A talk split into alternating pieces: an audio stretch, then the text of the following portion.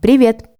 Меня зовут Ксения Родионова, и вы слушаете подкаст «О дне в истории».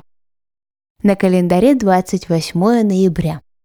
И в этот день, в 1829 году, родился Антон Григорьевич Рубинштейн.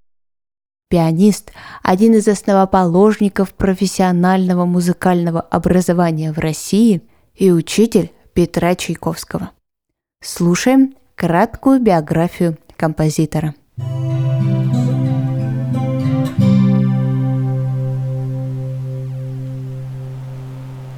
Меня всегда интересовало исследовать. Может ли и в какой степени музыка не только передавать индивидуальность и душевное настроение того или иного сочинителя, но быть также отзвуком или отголоском времени, исторических событий, состояния общественной культуры и так далее.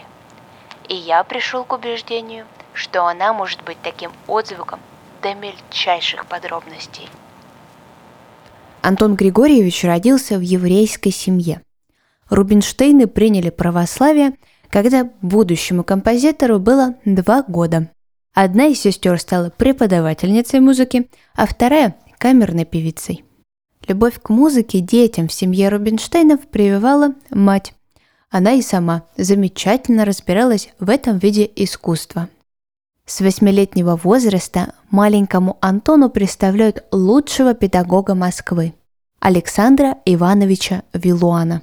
Спустя пару лет обучения по желанию матери мальчика отправляют на следующую ступень – учиться в Парижской консерватории.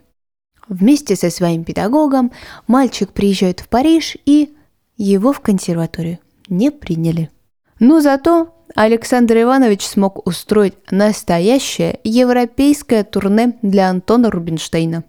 Совсем юный мальчик знакомится с Фридериком Шопеном и Ференцем Алистом. Тогда-то все и понеслось. Постоянное обучение. Лучшие педагоги мира. Теодор Кулак, Феликс Мендельсон, Джакомо Мейербер, с самого юношества Антон Рубинштейн налаживает творческие контакты. Некоторое время Антон Григорьевич живет в постоянных разъездах. То на родине, то в европейских городах, обучается сам и обучает других. В 1849 Рубинштейн приезжает в Петербург и начинает строить карьеру в России.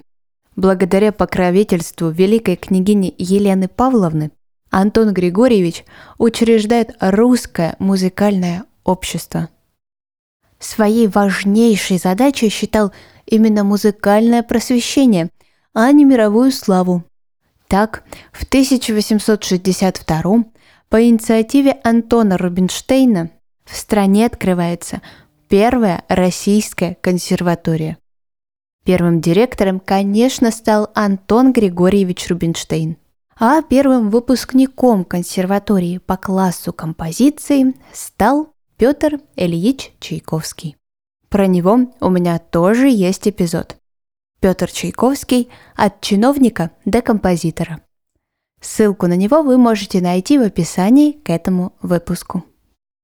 Деятельность Антона Рубинштейна на посту директора консерватории нравилась не всем – да и в принципе, как музыкант он устраивал далеко не каждого.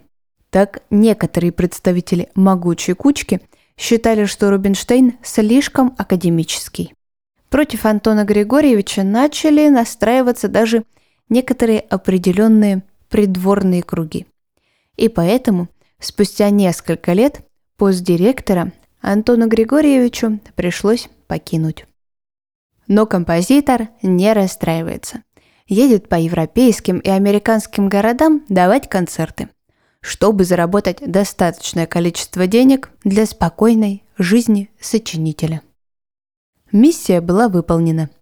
Антон Григорьевич переехал в Петергоф и полностью посвятил себя творчеству. Спустя 20 лет после отставки Рубинштейна опять приглашают на пост директора консерватории. Сегодня именем Антона Рубинштейна названа одна из главных центральных улиц Петербурга. А на сегодня это все. Не забывайте оценить подкаст на календаре. Поставить ему 5 звезд, если слушаете в Apple подкастах, или сердечко, если слушаете в Яндекс Музыке. А я желаю вам хорошего дня. Мы услышимся совсем скоро.